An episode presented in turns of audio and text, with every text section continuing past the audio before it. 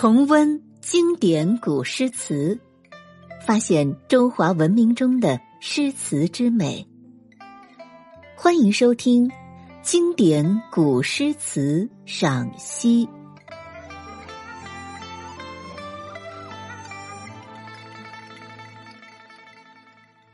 第四十九集。唐代杜甫《江畔独步寻花·其六》。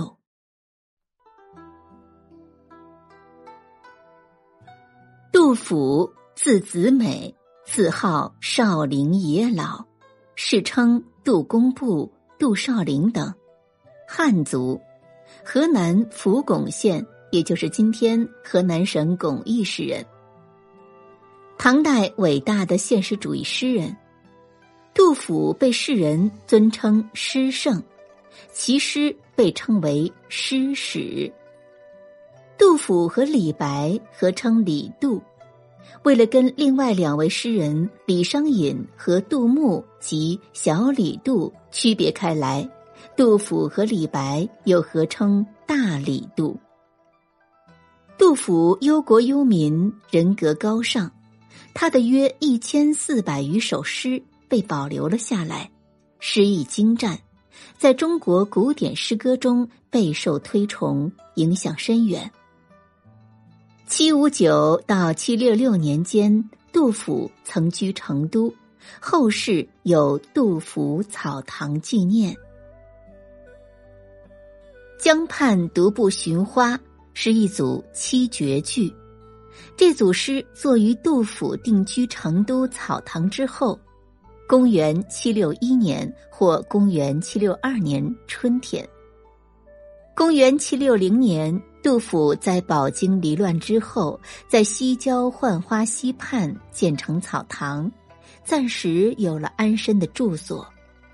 第二年春暖花开时，在锦江江畔散步赏花。写下了这组著名的《江畔独步寻花》七绝句。今天我们要为大家赏析的是这七首当中的第六首。这是一首别具情趣的写景小诗，却成为了经典传颂的名作。首先，我们来共同欣赏。江畔独步寻花，其六。黄四娘家花满蹊，千朵万朵压枝低。流连戏蝶时时舞，自在娇莺恰恰啼。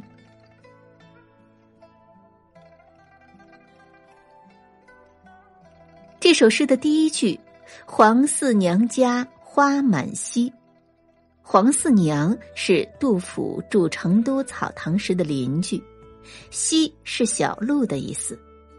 这句的意思是说，黄四娘家周围小路开满了鲜花。第二句“千朵万朵压枝低”，意思是万千花朵压弯枝条。离地低又低，流连戏蝶时时舞。流连就是留恋的意思，舍不得离去。这句的意思是嬉闹的彩蝶在花间盘旋飞舞，不舍离去。最后一句，自在娇莺恰恰啼。恰恰是象声词。形容鸟叫声音和谐动听，这一句的意思是自由自在的小黄莺叫声悦耳动听。这首写景小诗别具情趣，小路上花团锦簇，长满花朵的枝条被压得低垂下来，花瓣之上是流连忘返的彩蝶。它们围绕着花枝翩翩起舞，从这里我们嗅到了浓郁的花香。花旁的小路上有清脆啼鸣的黄莺，它们活泼自在的神态给人一种轻松愉悦的感觉。诗人用“时时”“恰恰”这些极富韵律的字眼，使得全幅明丽纷繁的画面充满了动感，也使得诗歌有着更明快、更流利的节奏。全诗语言充满了口语化色彩，读起来令人感到非常亲切，而诗人在春天所感受到的由衷的快乐跃然纸上。首句点明寻花的地点是在黄四娘家的小路上，这一句以人名入诗，生活情趣比较浓，颇有民歌味儿。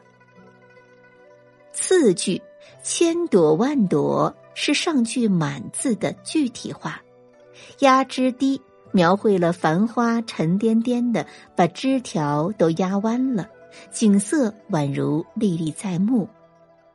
压和低两个字用的十分准确生动。第三句写花枝上的彩蝶翩跹，因恋花而流连不去，暗示出花的芬芳鲜艳。花可爱，蝶的舞姿亦可爱，不眠时漫步的人也流连起来。但它。也许并未停步，而是继续前行，因为风光无限，美景尚多。时时则不是偶然一见，有这两字就把春意闹的情趣渲染出来。正在赏心悦目之际，恰巧传来一串黄莺动听的歌声，将沉醉花丛的诗人唤醒，这就是末句的意境了。娇字写出莺声轻软的特点，自在不仅是娇莺姿态的客观写照，也传出他给作者心理上的愉快轻松的感觉。诗在莺歌恰恰声中结束，饶有余韵。此诗写的是赏景，这类题材盛唐绝句中屡见不鲜。但像这首诗这样刻画十分细微、色彩异常浓丽的，则不多见。如“故人家在桃花岸，直到门前溪水流。昨夜风开露并桃，未央前殿月轮高。”这些景都显得清丽，而杜甫在“花满溪后”再加上千朵万朵。更添蝶舞莺歌，景色就浓丽了。这种写法可谓是前无古人。盛唐人很讲究诗句声调和谐，他们的绝句往往能备注管弦，因而很讲斜律。杜甫的绝句不为歌唱而作，纯属宋诗，因而常常出现傲句。如此诗“千朵万朵压枝低”这一句，按律第二字当平而用仄，但这种傲绝不是对音律的任意破坏。千朵万朵的复叠便具有一种口语美，而千朵的朵与上句相同位置的四字虽同属仄声，但彼此有上去声之别。声调上仍具有变化，诗人也并非不重视诗歌的音乐美，这表现在三四两句双声词、象声词和叠字的运用。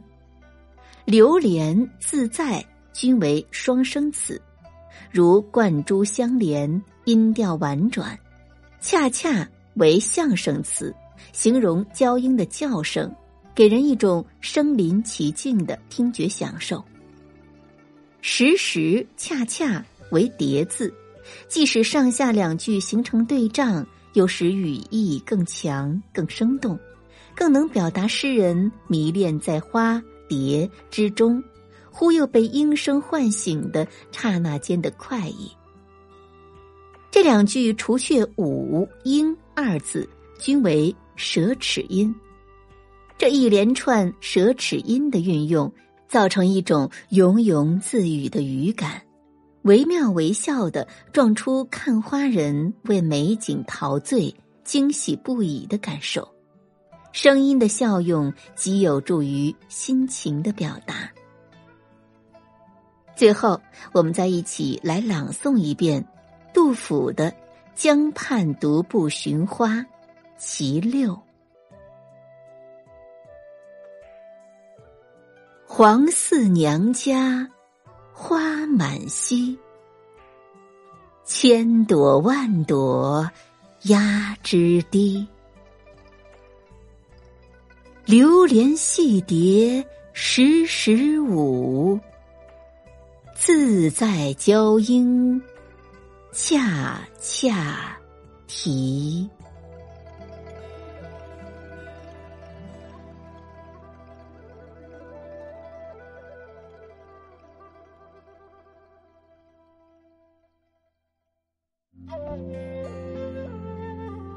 经典古诗词赏析。